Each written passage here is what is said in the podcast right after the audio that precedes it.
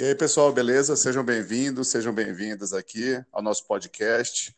Esse é um podcast criado pelo canal Imaginação Sociológica, um projeto de iniciativa de professores de sociologia do Instituto Federal de Goiás.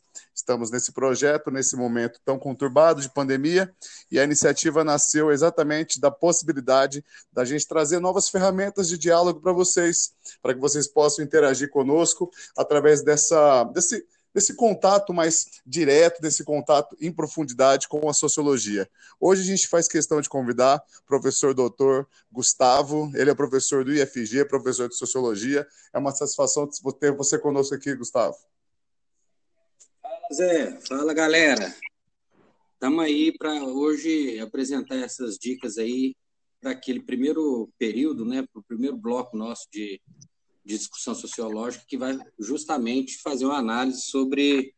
Não é uma análise, né? Eu quero deixar bem claro aqui, antes de mais nada, de que se trata mais de uma espécie de um guia, de um mapa e de uma orientação para que o aluno ele possa ter o mínimo de referência para que ele possa fazer suas pesquisas e ficar por dentro dessa, dessa temática do surgimento da sociologia.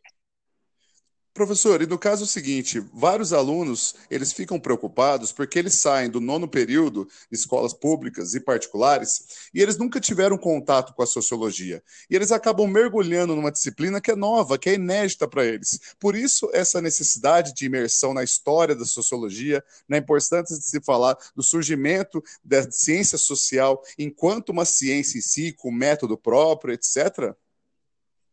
É, isso é curioso, né, Zé? Que a primeira, e turminha, a primeira aula que um aluno, um, um, interessado em sociologia, ele vai ter sobre sociologia não é de sociologia, né? Mas sim de história, de filosofia e de uma reunião de outros elementos que são necessários aí para que ele possa entender o contexto histórico de, do surgimento dessa disciplina. É, então, nesse sentido, eu acho que dando sequência aqui à nossa orientação, são três pontos que eu seleciono. Muitos outros professores ou outros doutores em sociologia poderiam traçar um caminho diverso, diferente. Lá, lá no século XIX, nos meados do século quando essa, essa, essa ciência ela surge. Pois bem, os pontos que eu coloco para os iniciantes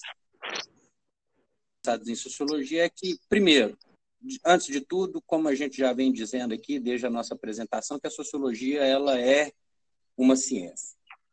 Portanto, que é, você possa entender esses primeiros teóricos e as primeiras teorias, o que a sociologia faz, quais são né, os procedimentos que ela adota, é muito importante você ter um mínimo de conhecimento sobre o método científico, sobre ciência, sobre a história da ciência, sobre as diversas idades em que a humanidade atravessou e produziu conhecimento.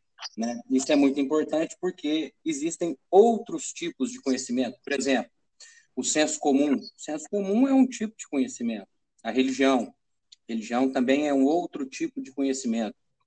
Veja que nós temos diversas formas de conhecer o nosso redor tanto os fenômenos da natureza quanto os fenômenos humanos. E isso não quer dizer por si só que a ciência é um conhecimento superior. Não, simplesmente que ela usa de um determinado é, procedimento e atinge um determinado resultado em função desse procedimento, né? É, o senso comum, nós utilizamos ele o tempo todo, né? É o que nos mantém em pé, nos faz atravessar uma rua, nos faz fazer uma escolha entre um, um, um, um, alimento ou outro, é o que nos faz entender a capacidade de carga de um determinado veículo, de um transporte. São conhecimentos assim que nós adquirimos ele pela experiência, pela própria vida. E, e mais do que isso, né? o senso comum ele tem uma característica exatamente de é, facilitar, de possibilitar uma, uma pequena sistematização, mas não tanto quanto a ciência. Né? É... Muito, a gente, quando vai falar em senso comum, muita gente lembra né, da, do, dos medicamentos, dos conhecimentos é, de populações e sociedades é, não, não, não ocidentais, né? É, diferentes da nossa civilização, que tem, como os índios, por exemplo, aqui no Brasil, que tem um vasto conhecimento sobre qual planta usar para causar determinado efeito. Isso não, não é exatamente o que a ciência, a, o modo como eles chegaram a essa conclusão é diferente do modo como a ciência chega numa conclusão. Né? Então, hoje em dia, nós temos uma grande discussão aí, né? a pauta atual sobre essa pandemia que nós vivemos, sobre tipo de medicamento, como é que, é que pode ser usado, o que, que cura, o que, que não cura, e uma discussão aí entre alguns é, observações, né, colocadas por alguns medicamentos através do senso comum, que ele não tem exatamente uma necessidade de uma prova sistematizada, de uma organização, de uma repetição dos resultados, até que você. Nós vamos falar sobre isso.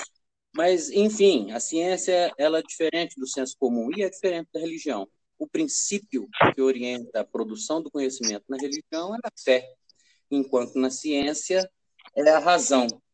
A sociologia ela vai trabalhar com o tipo de conhecimento racional, sistematizado, que carece de evidência empírica e geralmente baseado em, na regularidade dos eventos ou não, como é, a, a, sociologia ela se desenvolveu, em seu princípio algumas correntes elas defendem essa postura, outras não. É isso aí, Zé. Primeira coisinha é essa aí. Professor, é, eu estava lendo recentemente, né, relendo um livro de um grande sociólogo do século XX, o Pierre Bourdieu, que escreveu obras seminais para a sociologia, tais quais o, o, Capital Simbólico. Né? Ele escreveu é, A Reprodução, uma obra maravilhosa sobre o contexto da, da, da, da educação em si, como ela fomenta, como ela colabora para a re, reprodução de certos status culturais, de certas condições de desigualdade e o Pierre Bourdieu, inclusive, tem um documentário no YouTube muito famoso dele que faz jus àquilo que ele disse uma vez. Eu abro aspas agora e coloco para vocês. A sociologia é um esporte de combate, fecha aspas. É, a partir dessa frase, sociologia é um esporte de combate, dá para esse estudante que está se familiarizando agora com essa ciência social tão importante é, de vislumbrar na, na ciência social, na sociologia, a possibilidade de descobrir criticamente o mundo? É, de fato, lembrando do, do, nosso querido Bourdieu, existe um, um, texto que eu recomendo, inclusive, já deixo aqui, falando em educação, que é um texto chamado Os Excluídos do Interior, né? Ou seja, aqueles que estão dentro da escola, mas já estão excluídos. Ou seja, como é possível revelar uma suposta contradição, né? Porque a princípio todo mundo acredita de que se você está na escola, de certa forma você está incluído, mas isso não é totalmente verdade. A sociologia ela permite sim uma uma perspectiva crítica do mundo, não crítica no sentido é, pejorativo, mas no sentido de você discriminar e poder fazer uma análise mais é, fidedigna do fato, não baseada nas suas próprias vontades ou nem nos seus desejos, mas assim, ou como você gostaria que as coisas fossem, e assim como ela é, né? É duro a gente imaginar de que a escola exclui, mas é uma conclusão possível. Mas, por um outro lado, Zé, é bom, é, e turma, é bom a gente falar também que a sociologia, no seu nascimento, voltando aqui então ao nosso papo inicial, ela tem um, uma, um, um cariz conservador. O Emily Durkheim, que é um dos primeiros sociólogos aí, ele, de certa forma, ele produz um conhecimento no sentido de corroborar determinadas visões de mundos e perpetuar, ou pelo menos uma, uma necessidade, uma tentativa de é, é, aprimorar é, uma, uma determinada perspectiva. Então, nesse sentido, ela é, sim, pouco crítica. É um, é, é, é um assunto em que ele vai ser desenvolvido agora no nosso segundo podcast. Nós vamos falar sobre esse primeiro cientista, não exatamente o primeiro, né, mas dessa perspectiva positivista mais conservadora, é, e vamos esmiuçar um pouco dessa questão. Né?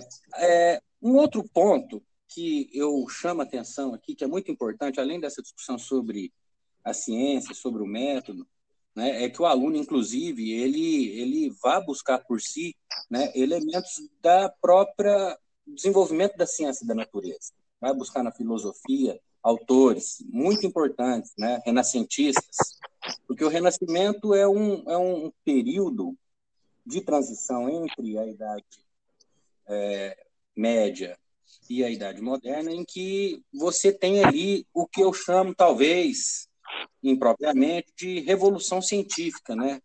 É Galileu, é Descartes. Nós temos também, logo um pouco mais à frente, que são autores que vão contribuir para a consolidação do método científico, que é o Francis Bacon, com a questão relacionada à, à empiria, é o pai do empirismo inglês. Depois nós temos também o filósofo Kant e a sua separação entre o objeto é, e, e, o sujeito, né? o que vai lançar, então, é, as bases para a consolidação do método da ciência da natureza e investigação desse mundo. Por que isso é importante? Nós estamos falando de sociologia. É porque é exatamente uma dessas correntes não crítica, e isso também é resultado da própria característica da modernidade, à medida em que ela apresenta diversas contradições, né? e uma delas a sociologia incorpora, que é exatamente ela apresentar duas correntes também contraditórias. Uma que, de certa forma, é, conserva ou vai tentar conservar uma, esse mundo ou aprimorá-lo, e uma outra que vai criticar e apontar as contradições né, existentes nesse modelo. E de que essa harmonia social pregada pelos positivistas, herdada justamente da maneira de fazer ciência dos cientistas de natureza, é, deixou aí para nós. Né? É, então, veja que estudar o método, compreender o contexto da revolução científica e como é que ela permitiu que diversos cientistas pudessem acreditar que era possível o controle dos fenômenos da natureza, justamente a partir do conhecimento que eles tinham, né? A física, a biologia, as diversas conquistas que o homem teve com relação ao controle de um rio para produzir energia elétrica, para conhecer e compreender a natureza da composição química dos corpos, para que você pudesse, enfim, aplicá-los e produzir energia, como o caso do carvão, e que dá ensejo justamente a uma outra revolução muito importante também do aluno ter em conta da necessidade de contextualizar tanto a revolução científica quanto a revolução industrial, né, que é o desenvolvimento. Se por um lado nós temos um, um, um sequencial desenvolvimento do conhecimento, do método, da ciência, nós temos, por um outro lado, ao mesmo tempo, a aplicação desses conhecimentos para o benefício e o uso do ser humano. Né? Então, a, a Revolução Industrial ela é uma aplicação extraordinária dos desenvolvimentos do método científico é, na, para atender as necessidades humanas e a criação de novas necessidades, inclusive. Né? É, e isso tem tudo a ver com a sociologia, né? Isso tem tudo a ver com a sociologia.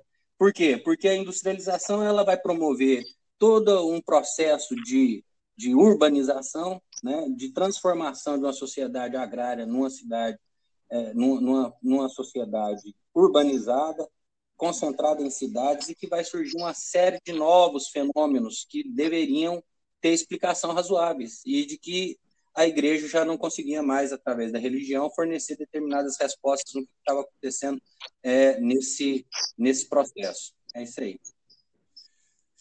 E, professor, para encerrar esse nosso primeiro podcast, então a gente pode, é, a gente aprende, de fato, que nas ciências sociais, né, é, entre o pesquisador e o seu objeto, no caso, seriam as relações, relações estruturas sociais, a cultura, os sistemas políticos, é, circulam inúmeras interpretações e práticas sociais. Tá. Então, essas realidades que os cientistas sociais se propõem a desvendar, elas estão inseridas, muitas vezes, num contexto social muito amplo, para além do pesquisador, né, enquanto indivíduo. Uhum. O, o, os estudantes eles vão se deparar com diferentes matrizes, quase, quase que diferentes linhas de articulação de pensamento, de, de, de da parte de reflexão, é, da disponibilidade de textos, né, que compõem é, as grades do primeiro, segundo e terceiro período. Há uma divisão nítida, né? Parece que há uma divisão em três grandes áreas: sociologia, antropologia e ciência política. Você poderia explicar um pouquinho isso para gente? É muito bom você lembrar disso, Zé. Isso é, isso é fantástico, porque quando a gente fala em sociologia, na verdade a gente deveria estar falando em ciências sociais, né? Porque esses fenômenos, eles, apesar de terem sido é, separados, eles é, é guardam íntima relação. Né? Enquanto a ciência política, também uma ciência, vai estudar as relações, ela tem como objeto. Olha, veja, antes de, de fazer essa descrição, é importante dizer, voltando lá naquele nosso primeiro de que a ciência, basicamente, ela se caracteriza pelo uso da razão e pela constituição de um método, que é o fazer, e um objeto. No caso da ciência política, e agora voltando e respondendo a sua pergunta, o objeto da ciência política é o poder, são as relações de poder, que são relações sociais estabelecidas entre as pessoas, né? E daí uma série de objetos de investigação, como a constituição dos diversos tipos de regime político, a democracia, inclusive, é um grande é, linha de pesquisa da ciência política atualmente, né?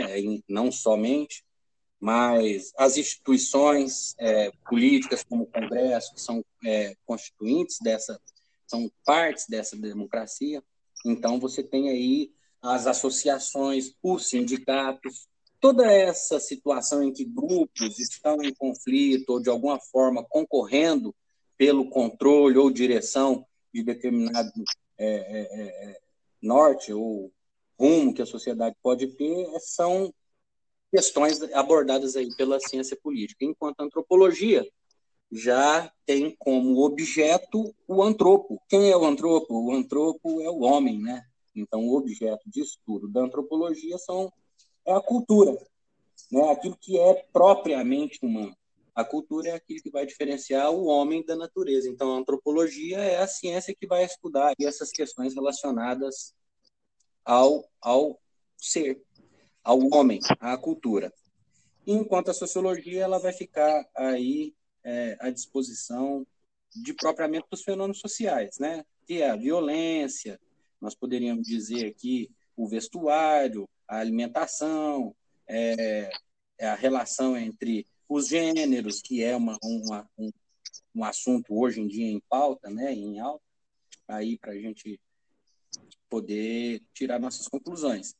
Então é isso é, nós temos aí toda uma série de preparação para que você possa acompanhar agora a nossa próxima discussão e aí sim a gente começar a dar exemplos de como a sociologia ela pode ser crítica, e aí é o Karl Marx, que vai ser o nosso primeiro sociólogo, mesmo porque é bom chamar a atenção, a gente não havia ainda feito essa menção, de que existem três grandes sociólogos e que estão aí presentes nesse primeiro período que nós vamos investigar. Um, que é o Durkheim, já citado, o outro é o Karl Marx, de uma postura, é, mais uma perspectiva crítica.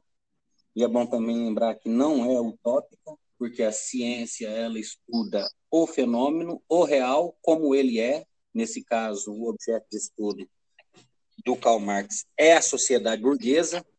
Muita gente, às vezes, associa automaticamente Karl Marx com o comunismo, como se o comunismo fosse o objeto a ser investigado. Não. O capital, muita gente também associa com dinheiro, é uma relação social. E é isso que ele vai investigar. Como se estabelecem as relações sociais, isso do ponto de vista sociológico, na sociedade burguesa. E, por fim, o Max Weber, que já é um pouco posterior a esses dois e que vai é, dar uma inovada no método conhecido como é, a sociologia compreensiva do Max Weber. Isso aí a gente vai deixar depois desses dois. É isso aí, Zé.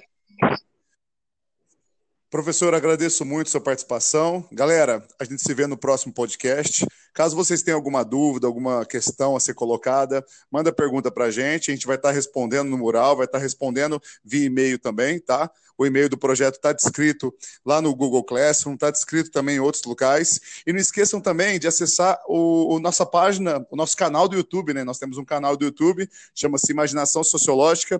E neste canal do YouTube, o professor Rogério Bueno já postou o vídeo, inclusive, falando um pouquinho sobre a importância da sociologia, o que, que a sociologia pode colaborar contigo na preparação para é, fazer uma boa redação do Enem.